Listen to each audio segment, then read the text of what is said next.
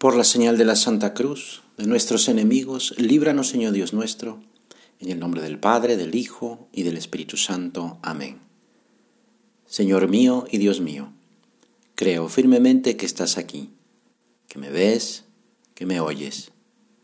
Te adoro con profunda reverencia. Te pido perdón de mis pecados y gracia para hacer con fruto este rato de oración. Madre mía Inmaculada, San José, mi Padre y Señor, Ángel de mi guarda, interceded por mí. Jesús les dijo a sus discípulos, Yo soy el buen pastor. El buen pastor da su vida por las ovejas. Yo soy el buen pastor, conozco a mis ovejas y ellas me conocen. Somos ovejas de este rebaño que es la iglesia.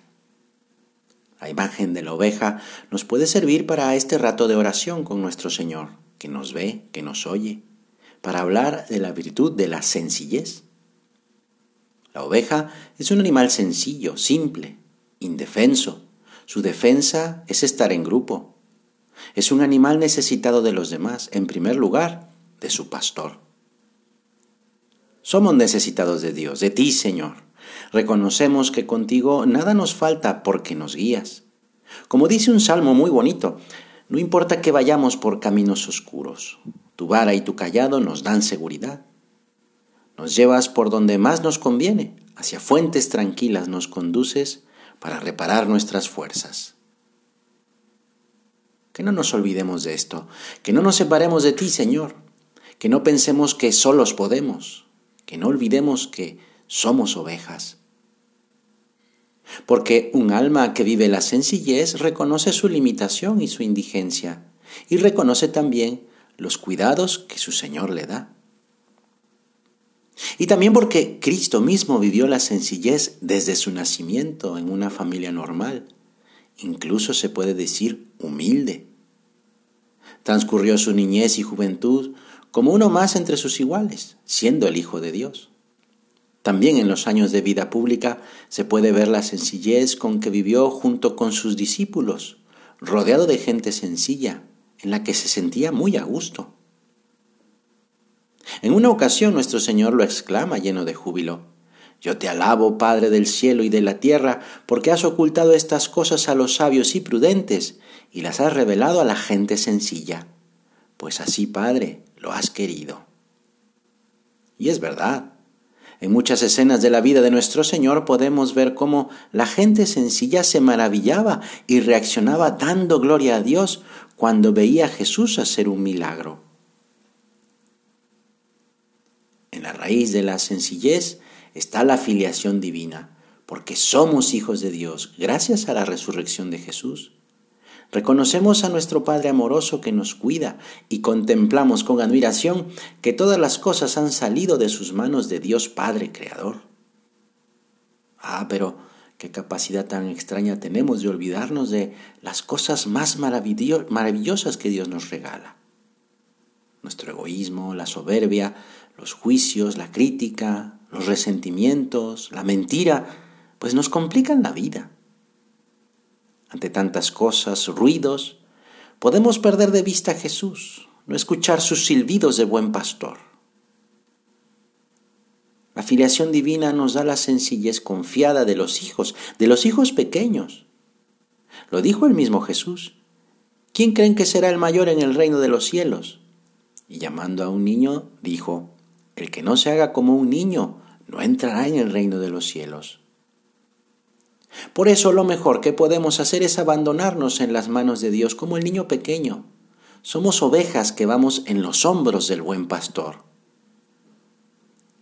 Si somos como niños pequeños, respiraríamos siempre paz, viviríamos siempre felices, nada nos turbaría ni nos entristecería, y estaríamos llenos de fortaleza invencible contra todos los enemigos y contra todas las contradicciones. Pero no se trata de desconocer el pecado o de pensar que es imposible pecar, sino más bien en rechazarlo, en no consentirlo, porque confiamos en la ayuda de Dios, en su misericordia. El niño, en su sencillez, no se toma demasiado en serio, no entiende de afectación, de soberbia o pedantería. Nos ayuda a ser sencillos, pensar que el Señor nos quiere incluso con nuestras miserias, si sabemos reconocerlas y luchar por vencerlas. Como los apóstoles.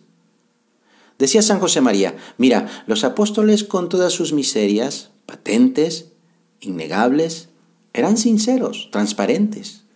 Tú también tienes miserias patentes e innegables. Ojalá no te falte sencillez. Por ejemplo, es el mismo Pedro que reconoce con sencillez y sinceridad sus miserias delante del Señor cuando le dice, Señor, tú lo sabes todo, tú sabes que te amo.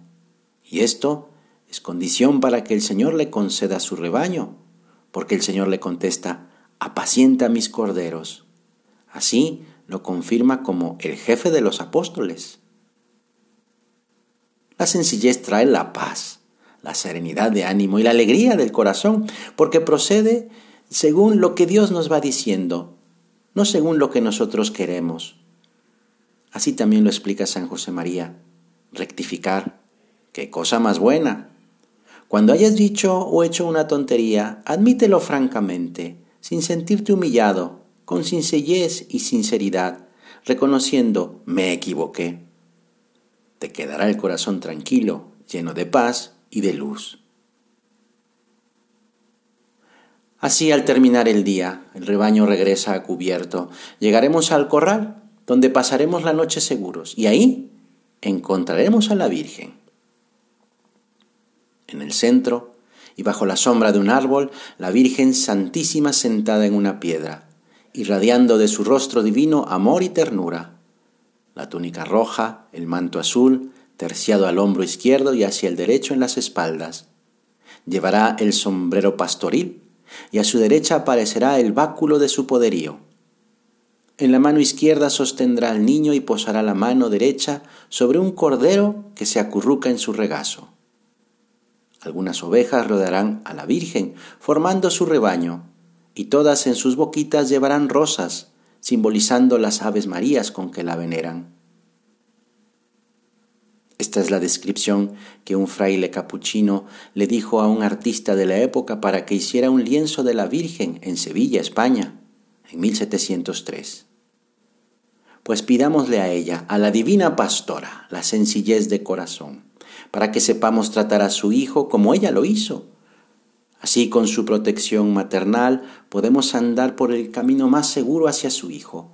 Vamos a darle las rosas de nuestras pequeñas pero sinceras muestras de cariño que ella nos tendrá en su regazo. Te doy gracias, Dios mío, por los buenos propósitos, afectos e inspiraciones que me has comunicado en esta meditación. Te pido ayuda para ponerlos por obra. Madre mía Inmaculada, San José, mi Padre y Señor, Ángel de mi guarda, interceded por mí.